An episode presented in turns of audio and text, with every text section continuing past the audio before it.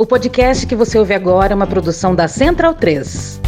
Tudo aqui é transparente, mas sem ingenuidades. Sempre lembrando que informações sigilosas que foram fornecidas à Polícia Federal para auxiliar uma investigação foram vazadas pelo próprio presidente da República em redes sociais, divulgando dados que auxiliam milícias digitais e hackers de todo o mundo que queiram tentar invadir nossos equipamentos. O presidente da República vazou a estrutura interna da TI do Tribunal Superior Eleitoral tivemos que tomar uma série de providências de reforço da segurança cibernética dos nossos sistemas para nos proteger. Faltam adjetivos para qualificar a atitude deliberada de facilitar a exposição do processo eleitoral brasileiro a ataques de criminosos. Comparada a essa bomba de Barroso, bomba de Barroso, bomba de Barroso. Sou aluno da quinta série. O discurso até que duro do ministro Luiz Fux, ali na abertura dos trabalhos do STF, acabou sendo visto pelos colegas colegas como uma tentativa de baixar a temperatura. Este Supremo Tribunal Federal, guardião da Constituição, concita os brasileiros para que o ano eleitoral seja marcado pela estabilidade e pela tolerância, porquanto não há mais espaços para ações contra o regime democrático e para violência contra as instituições públicas. Ao contrário, o período eleitoral deve nos servir de lembrança do quão importante é cultivar os valores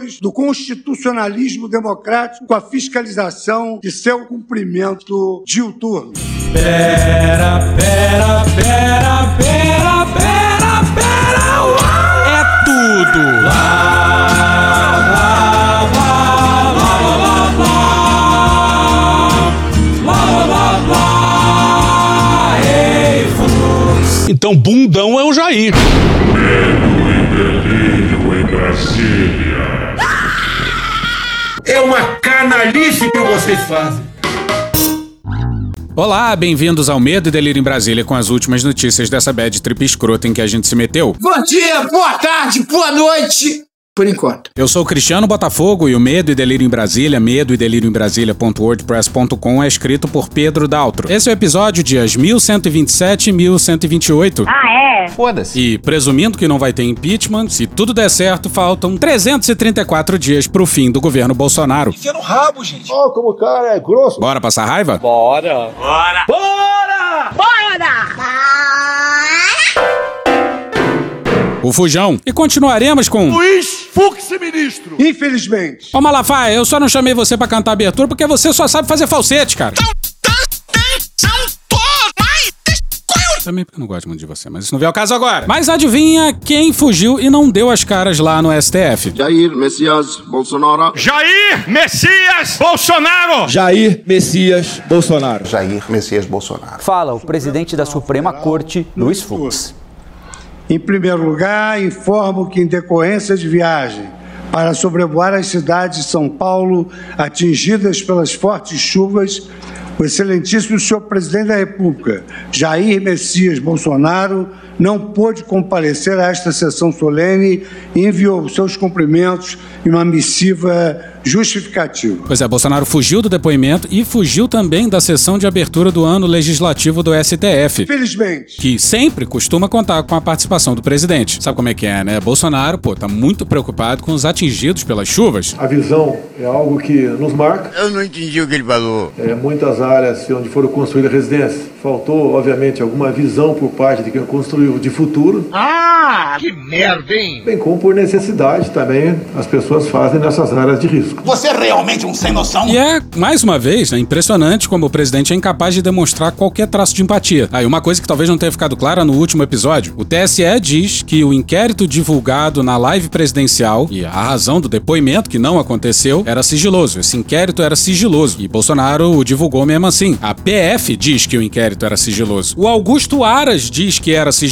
Até o Felipe Barros, sentado ao lado do Bolsonaro, na mesma live em que ele revelou esse inquérito, diz que tá correndo em segredo de justiça. Acontece que esse inquérito, ele corre sobre segredo de justiça. Sobre segredo de justiça. Sobre segredo de justiça. Mas, para esse governo. Em relação ao depoimento da PF, presidente, foi intimidação. Pergunta pro meu advogado O Bruno Bianco, da AGU, pergunta pra ele.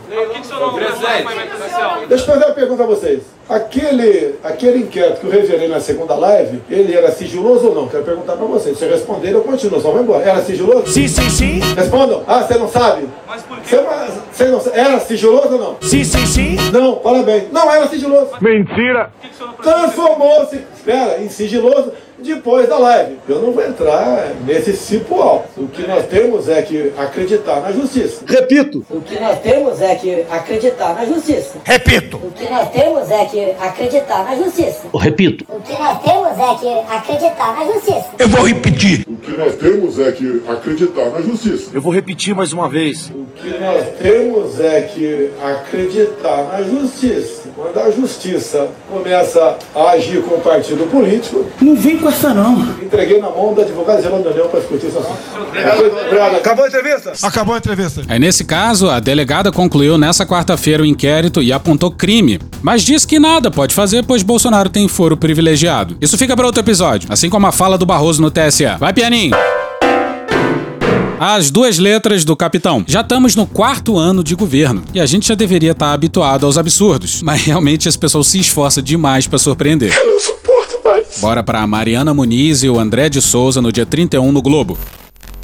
Em relatório final apresentado ao STF nesta segunda-feira, a Polícia Federal concluiu que não foi identificado crime de prevaricação do presidente Jair Bolsonaro, do PL, no caso Covaxin. Duas letras, PF. Atenção, atenção! As duas letras enlouqueceram. Agora pode prevaricar. A Polícia Federal liberou. Venha prevaricar você também. Agora pode prevaricar loucamente. Ai, já ia esquecendo. Ovos, ovos. Flashback. As denúncias sobre a Covaxin foram levantadas pelo deputado Luiz Miranda, do DEM do Distrito Federal, e o irmão, o servidor Luiz Ricardo Miranda. Eles relataram que avisaram Bolsonaro em uma reunião no dia 20 de março sobre suspeitas de irregularidades na compra do imunizante. End of flashback. Sabe o que Bolsonaro fez ao receber a denúncia? Prevaricou. Não. Foi sim. Bolsonaro não enviou o caso à Corregedoria Geral da União, a CGU, o órgão que trata essas denúncias. Teu cu! Não, esse é o TCU. Isso, a denúncia envolvendo a mais cara das vacinas. Isso é crime, né, gente? Oh, não! Bolsonaro diz ter avisado ao General da Ativa. que, por sua vez, delegou a Air quotes. investigação ao Terrível homem do broche de caveira. Sim, o Coronel Elcio, ele mesmo. Obtuso. Ele deveria investigar o servidor que pressionou Luiz Miranda. E sabe quem pressionou o Miranda? Outro coronel! Seu zoreiudo. O Tenente Coronel Alex Leal Marinho, ligado ao General da Ativa. Malditos milicos. Aí é tudo disse-me disse, porque não há um e-mail ou documento mostrando que Bolsonaro avisou ao Ministério da Saúde e que, por sua vez, Pazuello tenha delegado ao Terrível homem do broche de caveira. a investigação. Foi tudo de boca aqui na informalidade. E malandro é malandro, mané, mané. Significa. Segundo a PF, não existe um dever funcional que corresponda à conduta atribuída a Bolsonaro no inquérito. Tá falando sério? Abre aspas. De qualquer modo, no contexto dos fatos aqui considerados, ainda que não tenha agido, ao presidente da República Jair Messias Bolsonaro não pode ser imputado o crime de prevaricação. Juridicamente, não é dever funcional, ou leia-se legal, decorrente da regra de competência do cargo, a prática de ato de ofício de comunicação de irregularidades pelo presidente da República.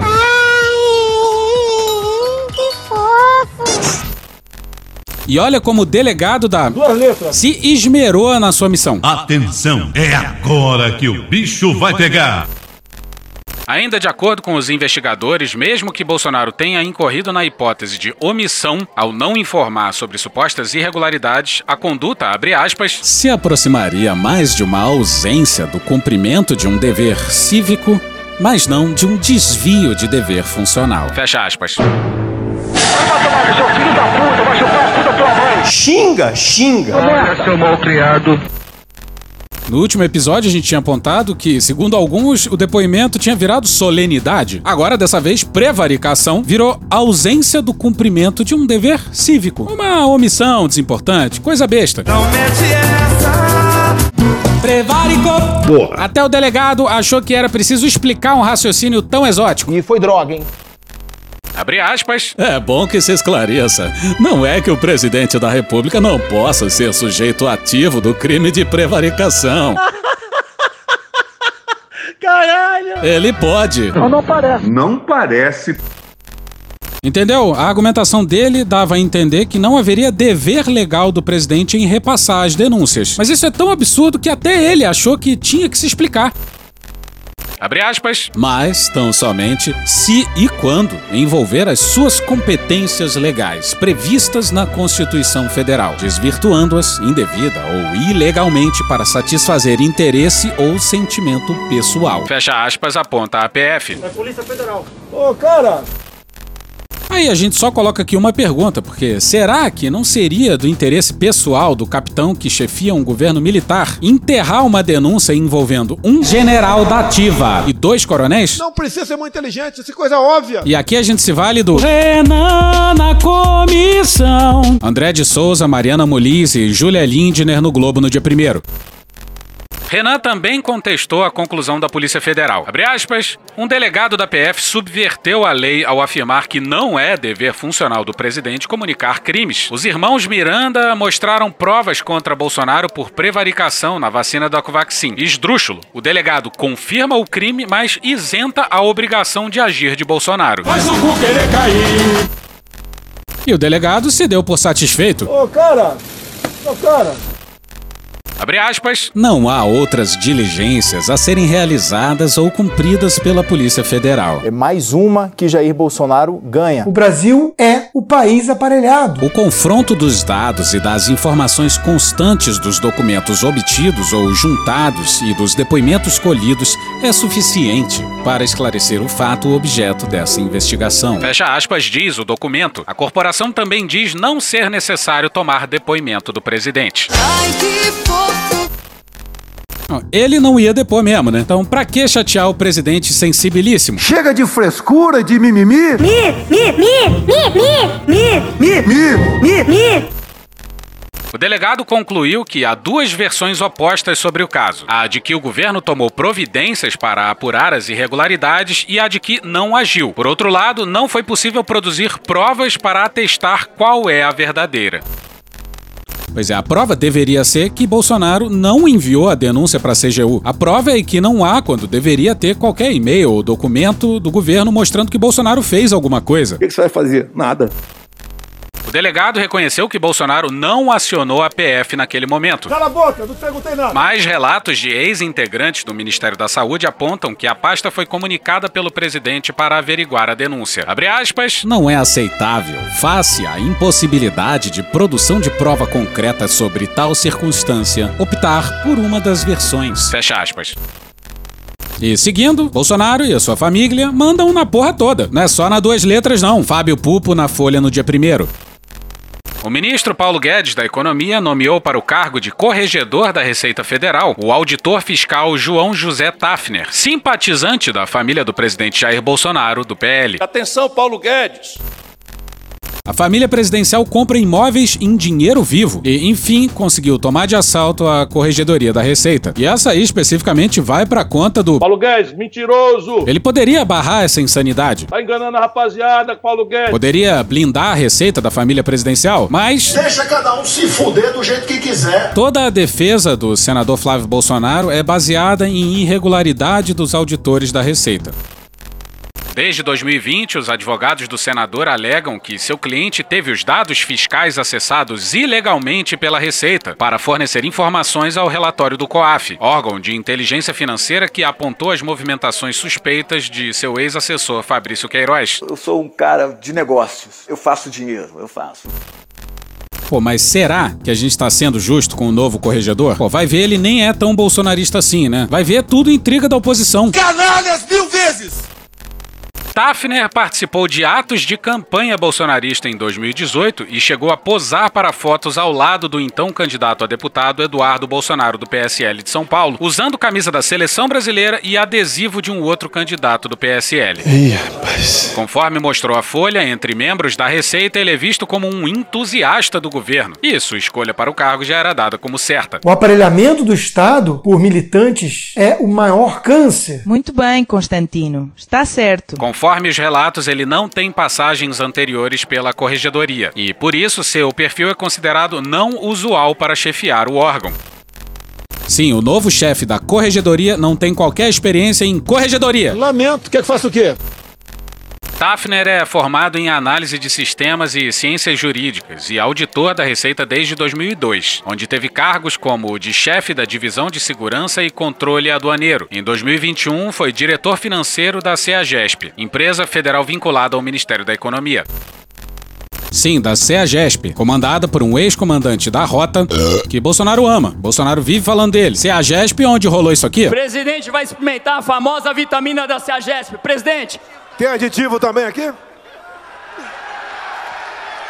Mas é, é cor, do- cor do Cialis. Ele é escolhido para o posto pouco mais de um mês após uma mudança no comando da Receita Federal. Guedes demitiu em dezembro o então secretário especial José Barroso Tostes Neto. Tostes Neto havia indicado o auditor Guilherme Bibiani para o cargo de corregedor, mas a nomeação nunca foi efetivada. E a culpa é de quem? A culpa é de quem? A culpa é de quem? Paulo Guedes. Em nota, Flávio Bolsonaro Tá passando mal. disse que não indicou nem tem influência ou interesse nessa nomeação. Abre aspas, sequer o conheço ou vi na vida, fecha aspas. É Flávio Bolsonaro! Tafner aparece próximo a Flávio em uma foto com várias pessoas no evento de posse da diretoria do Sindifisco, o Sindicato dos Auditores da Receita, em 2019. Em 2018, ele também está em imagens de eventos da campanha bolsonarista ao lado de Eduardo, de Marcos Pontes, hoje ministro da Ciência e Tecnologia, e do então candidato a deputado federal pelo PSL, Marcos Dantas. No perfil de Dantas, nas redes sociais, a foto dele ao lado de Tafner e Eduardo traz o seguinte texto, abre aspas, Muito obrigado, Jaguariúna São Paulo, pelo acolhimento fraternal. Evento maravilhoso em apoio ao nosso futuro presidente Bolsonaro. Brasil acima de tudo, Deus acima de todos. Fecha aspas. A família que escondeu o Queiroz na casa do advogado do presidente agora manda e desmanda na Corregedoria da Receita Federal. Vai dar errado. E o pessoal da Corregedoria caiu atirando. Notícia de uma semana atrás, no dia 24 na Folha, do Ranier Bragon e do Fábio Pupo. Acionada pela defesa do senador Flávio Bolsonaro, do PL do Rio de Janeiro, a Corregedoria da Receita Federal não encontrou indícios de que o relatório do COAF, que trouxe à tona o escândalo das rachadinhas, tenha envolvido ato ilegal de auditores fiscais do Rio de Janeiro. Para quem não lembra, Heleno, do GSI, e Ramagem, da ABIN, se reuniram com a advogada do Flávio Bolsonaro e sugeriram linha de defesa. A ofensiva de Flávio sobre estruturas do governo comandado pelo pai foi revelada pela revista Época, que também afirmou que a ABIN produziu relatórios para orientar a defesa de Flávio. A agência nega ter feito esses relatórios. Sim, a ABIN orientou as advogadas do senador e aí ele se encontrou em sua casa com o chefe da Receita e pressionou o corregedor. Ah, e segundo o Heleno, sua reunião com Ramagem e a advogada de Bolsonaro foi informal. Idosos todos doentes. Rinha de idoso. O idoso ele precisa estar preparado para isso. Os generais do palácio estão saindo na mão. A gente precisa torcer pela briga. Vai correr brasileiro agora aqui. ó. Isso, Vicente Nunes no dia primeiro. A decisão do presidente Jair Bolsonaro de deixar para os 48 minutos do segundo tempo o anúncio do nome do vice de sua chapa à reeleição abriu uma guerra entre os generais que ocupam cargos no governo. A gente precisa torcer pela briga. E olha só, o deslocamento da realidade dos fardados demanda dimensões astronômicas para dar conta. De um lado está o general Heleno, responsável pelo Gabinete de Segurança Institucional, GSI, apontado entre os militares como o melhor nome para concorrer ao lado de Bolsonaro a mais quatro anos de poder. Estupefato. De outro, os generais Braga Neto, ministro da Defesa, e Luiz Eduardo Ramos, secretário-geral da Presidência. Esse Braga Neto. Aqueles que acompanham a disputa de perto dizem que Braga Neto e Ramos estão sufocando Bolsonaro para que ele anuncie logo o ministro da Defesa como vice. É uma boa ideia. O que tá rolando é uma puxação de saco desenfreada. Entourage, cordão dos puxa-saco. Ah, presidente, tá aqui aquela manteiguinha de garrafa que o senhor tanto gosta. O senhor é maravilhoso. Você... Pronto. Isso, segundo essas mesmas fontes, ficou evidente na motociata que o presidente fez por Brasília no fim de semana. Os dois generais não largaram um minuto do chefe. Chato pra caralho. Ciúmes de homem é foda. A aliança de Ramos com Braga Neto tem um objetivo. O hoje secretário da presidência quer porque quer se tornar ministro da defesa. Por uma razão simples. Se Braga Neto for o escolhido para compor a chapa com Bolsonaro, o caminho para Ramos estará livre. Filha da puta. Pois é, mas Além de convencer Bolsonaro a escolher Braga Neto como vice, o marqueteiro Ramos terá outra missão pesada: convencer o alto comando das Forças Armadas a lhe dar apoio. É evidente que Ramos não é bem visto entre os comandantes das três armas. Ninguém o respeita. Ai, que delícia! Braga Neto também não é o ministro dos sonhos do alto comando das Forças Armadas. Esse Braga Neto não é carismático nem tem liderança, apesar de ser considerado uma boa pessoa. E o pouco prestígio que tinha ficou ainda menor depois que vestiu de vez o uniforme da política. Atenção, é agora que o bicho vai pegar. Heleno, por sua vez, é apontado como uma liderança nata entre os militares. Liderança nata entre os militares. Liderança nata entre os militares. Liderança nata entre os militares. Que merda. E aqueles que o defendem como vice de Bolsonaro garantem que ele agrega votos. Tchau, drogado! Palavra mágica nesse momento em que o presidente está com um elevadíssimo grau de rejeição e muito distante do ex-presidente Lula em todas as pesquisas de intenções de votos. Alô. E continuamos com os. Agora vamos com uma baita matéria do Intercept. Tá liberado, gente. Ufa, ainda bem. E esse mês volta a nossa parceria com o Intercept, hein? Fiquem ligados lá no canal do Intercept no YouTube. Mas bora pra matéria da Tatiana Dias no dia 29 no Intercept Brasil.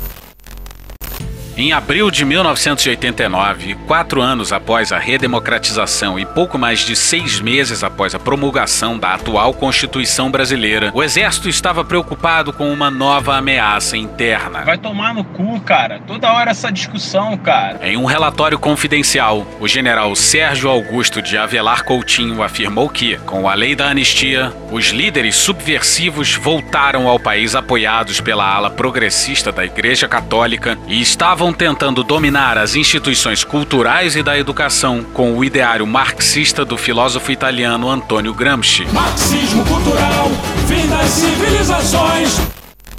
Sim, o general não gostou da lei da anistia que não puniu um mísero militar que tenha matado e torturado brasileiros a mando do Estado brasileiro. Essa é pra machucar, vai. Vambora. Abre aspas, pretendiam assim criar uma contra-hegemonia social, viabilizando as transformações que permitiram a conquista do poder e a modificação da estrutura vigente. Fecha aspas, escreveu Coutinho. Para o general, intelectuais, artistas, economistas e ativistas reunidos em torno da igreja progressista seriam a nova face do movimento revolucionário marxista no Brasil. Era o que a extrema-direita americana vinha chamando de marxismo cultural. Carga pesadíssima de loucura e conspiração que existe nesse termo aí, o marxismo cultural. Nessa perspectiva, a nova esquerda, municiada com as teorias gramscianas sobre como o Estado e o poder dominante controlam o povo por meio das instituições culturais, educacionais e meios de comunicação, estaria investindo numa nova tentativa de tomada de poder. O poder na sociedade é obtido através da cultura, a alta cultura e a cultura popular. É isso, quem domina isso é, são os comunistas. Desta vez, implodindo o sistema de dentro para fora e conquistando mentes e corações para, enfim, emplacar a revolução. Eles atuam no, no, nos consultórios de aconselhamento matrimonial, atuam na educação infantil, atuam na psiquiatria, atuam na, na mídia, atuam na, nas artes plásticas, atuam nas artes teatrais, cinematográficas. Eles estão em toda parte. Ou seja, eles ocuparam todo o espaço mental brasileiro. Era uma estratégia, na visão militar, ainda mais perigosa do que a luta armada. O poder continua na mão deles. Quem manda no Brasil é o Zé Dirceu, pô. Caralho!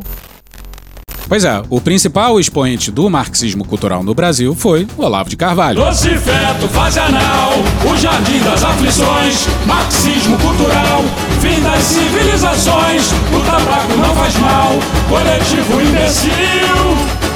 Manda você pra puta que pariu.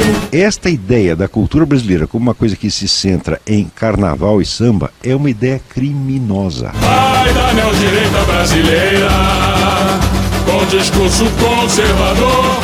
Oh, oh, oh. Nenhum brasileiro tem obrigação de gostar de samba. Na África macumba e Exu, que que ele vai fazer?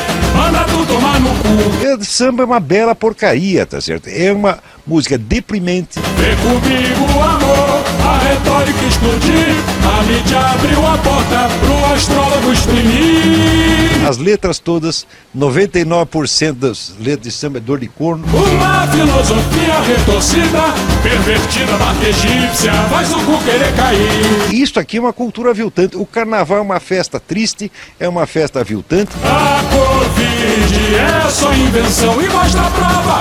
Chega lá no seu caixão. A verdadeira cultura brasileira não está aí, de jeito nenhum. O inferno em Virgínia chegou o autoproclamado pensador. Não há aquecimento global, nova ordem mundial. O diabo carregou doce feto, fase anal. O jardim das aflições, marxismo cultural. Fim das civilizações, o tabaco não faz mal. Coletivo imbecil, manda você pra puta que pariu. O carnaval é uma festa triste? Não. Não. Não. Não. É óbvio que não. Tá, volta pra matéria. Dez anos depois do relatório confidencial, Olavo de Carvalho publicou no Jornal da Tarde um texto chamado Máfia Gramsciana. Nele, o ideólogo acusava um jornal de fazer propaganda ao veicular um caderno sobre Gramsci. A tática do gramscismo para ele era a ocupação de espaços, em que as vozes dissonantes seriam excluídas para a doutrina reinar sozinha em um consenso democrático, entre aspas. O autor bradava contra a exclusão dos liberais e conservadores no debate público e alegava que havia apenas um debate entre gramscianos, que por sua vez impunham censura mental aos brasileiros enquanto posavam cinicamente de democráticos. Naquela época, Olavo começava a se consolidar como porta-voz do conservadorismo, popularizando a ideia de que o marxismo cultural havia se apossado das instituições. Eles são onipresentes. Assim, era preciso se opor a universidades, ícones culturais, mídia e instituições educacionais, todas supostamente dominadas pelo ideário de esquerda, mas tidas como revolucionárias,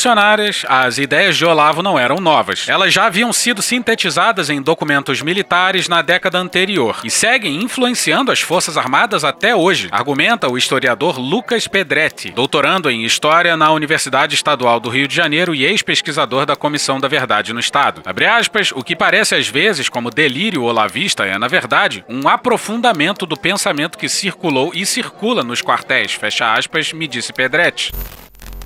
Então, pra quem que vai a conta do Olavão, que vivia dando palestra no clube militar, hein, Mourão? Essa conta irá para as Forças Armadas. O problema não é só Bolsonaro, o bolsonarismo, o Olavo de Carvalho, o olavismo. O problema também tá no Exército Brasileiro.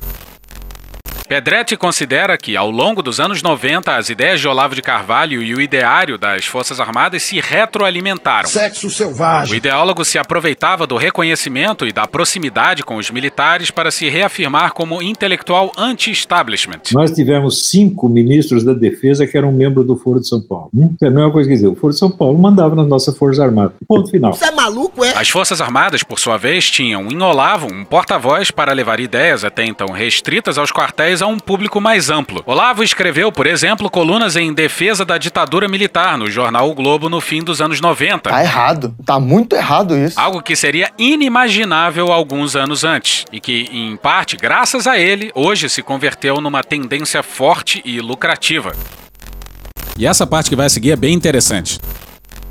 Abre aspas, nesse sentido é importante a gente lembrar, do ponto de vista específico dos militares, a influência daquilo que se chama de doutrina de segurança nacional. É um tipo de doutrina formulado nos anos de 1950, a partir da Guerra Fria, de ideias que circularam entre os militares dos Estados Unidos. Essa doutrina enxergava como inimigos internos todos os setores da sociedade que carregavam quaisquer perspectivas sobre o Brasil, sociais, econômicas, políticas e morais, que fossem distintas daquelas que os formuladores da doutrina entendiam como a correta, verdadeira. A doutrina de segurança nacional partia da premissa de que o Brasil fazia parte do Ocidente cristão, por conta de sua tradição histórica, de que seu alinhamento no contexto bipolar da Guerra Fria era com o mundo ocidental, capitalista. Ela previa a existência de certos objetivos gerais da nação formulados pelos próprios militares. Eles acreditavam que sabiam quais eram os verdadeiros interesses da pátria. Uma certa ideia de democracia representativa nos moldes liberais, certa ideia de tradição cristã, numa perspectiva moralista muito forte. Fecha aspas, afirma Pedretti.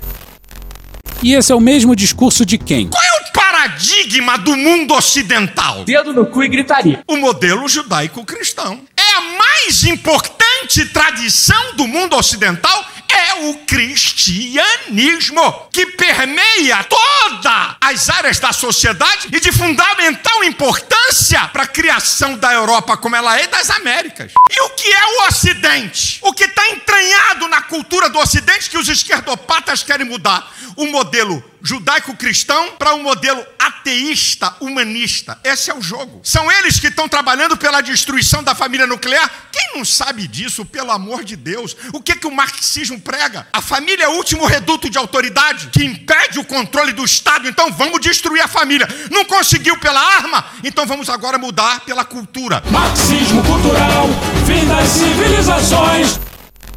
Abre aspas, diante desses objetivos nacionais permanentes, formulados pelos próprios militares, qualquer setor social que tivesse visões distintas, seja mais justiça social ou uma organização política institucional diferente, era apontado como inimigo interno. A criação do inimigo no pensamento militar à luz da doutrina de segurança nacional é muito forte, e essa doutrina seguiu influenciando os militares ao longo de toda a ditadura e depois da abertura política. O que aconteceu é que eles passaram a reposicionar o lugar do inimigo, mas a lógica por trás do pensamento segue a mesma: a criação de um inimigo responsável por todo o mal.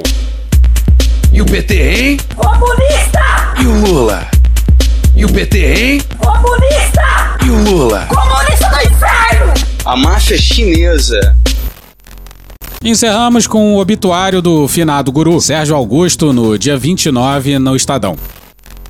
Os anticomunistas mais fanáticos e perigosos costumavam ser aqueles que já militaram no outro lado. Não porque íntimos das entranhas da baleia, mas porque raramente se conformam com ter sido enganados pelos prosélitos da antiga crença. Passionais e agressivos, apelidei-os faz tempo de cornos ideológicos. Desça daí, seu corno, desça daí! Tendo em mente cornudos antológicos como Carlos Lacerda, que foi um inflamado integrante da juventude comunista antes de se transformar no mais incendiário anticomunista do país. Tudo no Brasil se deteriorou tanto nos últimos anos que o Lacerda, que nos coube ter nesse início de milênio, foi o dublê de professor, filósofo, entre aspas, e astrólogo Olavo de Carvalho. Olavão, Olavão. Posso mandar você tomar no cu? Olavão, Olavão. Pegou decoração no cu. Olavão, Olavão. Porra, porra. Olavão, Olavão. Porra! Se acreditasse em bruxaria, juraria que o guru do bolsonarismo acabou vítima de um canjerê coletivo. Sua morte no início da semana foi saudada nas redes sociais até por quem considera a empatia um dever de todos para com todos, sem exceção daqueles que a desqualificam e hostilizam. As duas vezes em que nos falamos por telefone foi para colher impressões e lembranças de minha convivência com o Otto Maria Carpo. Aí veio o novo século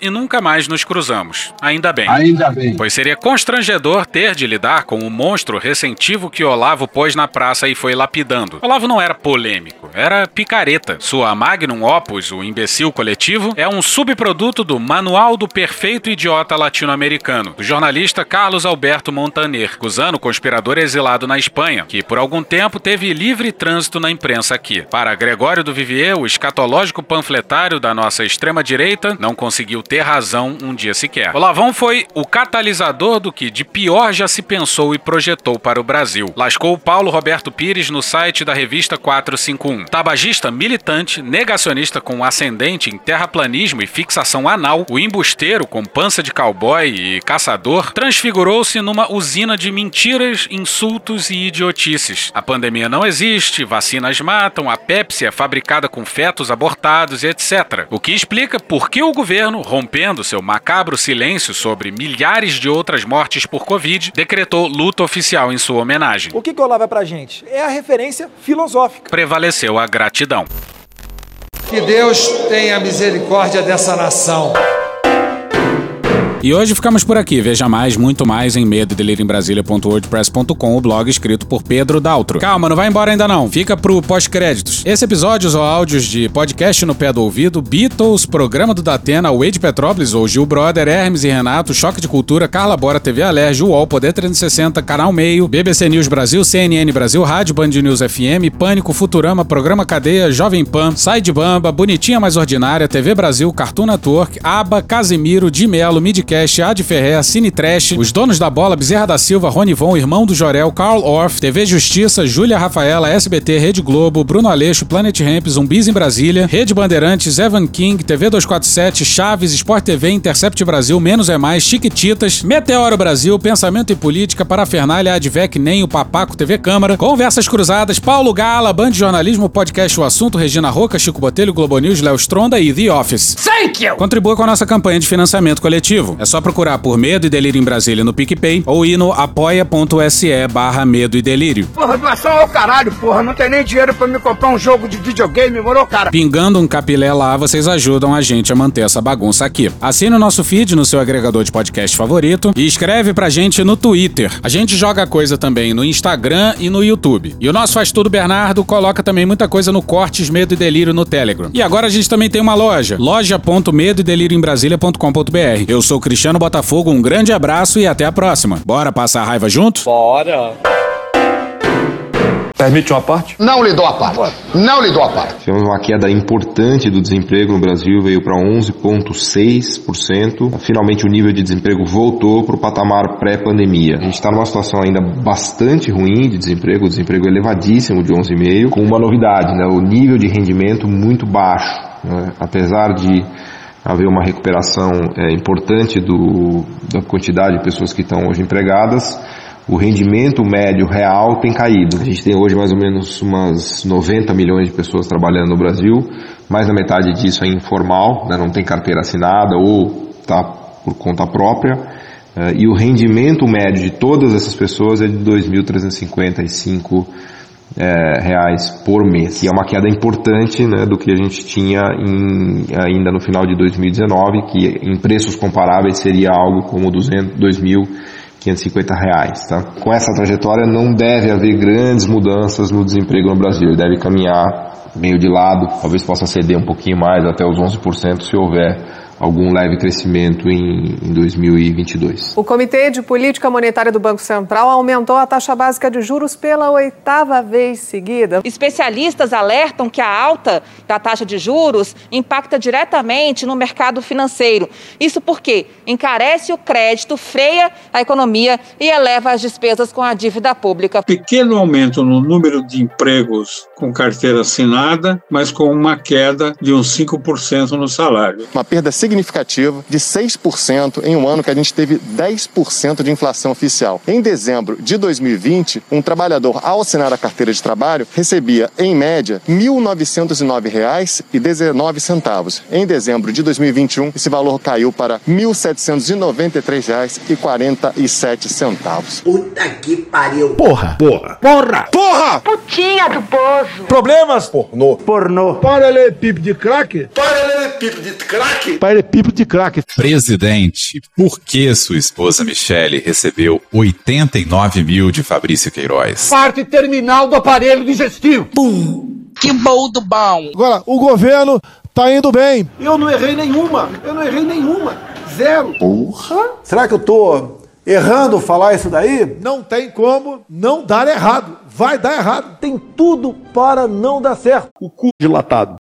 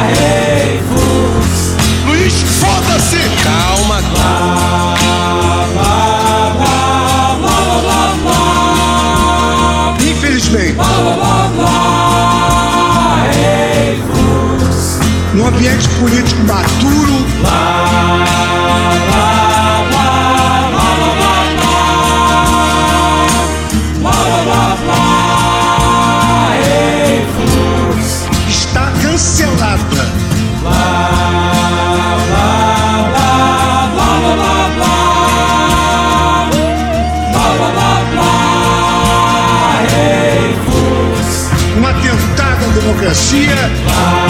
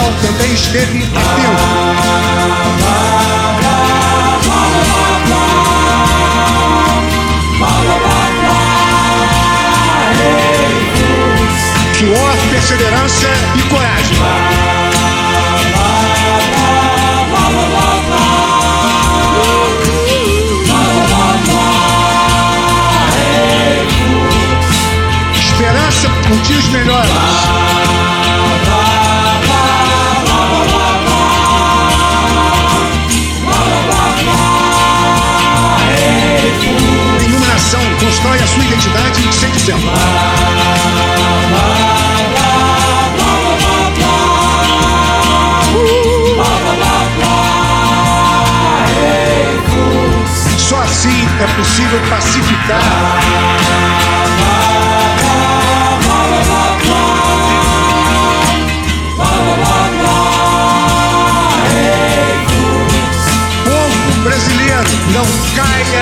Tentação das narrativas fáceis e messiânicas. O Supremo Tribunal Federal também não tolerará ameaças à autoridade de suas decisões. A convivência entre visões diferentes sobre o mesmo mundo é pressuposto da democracia.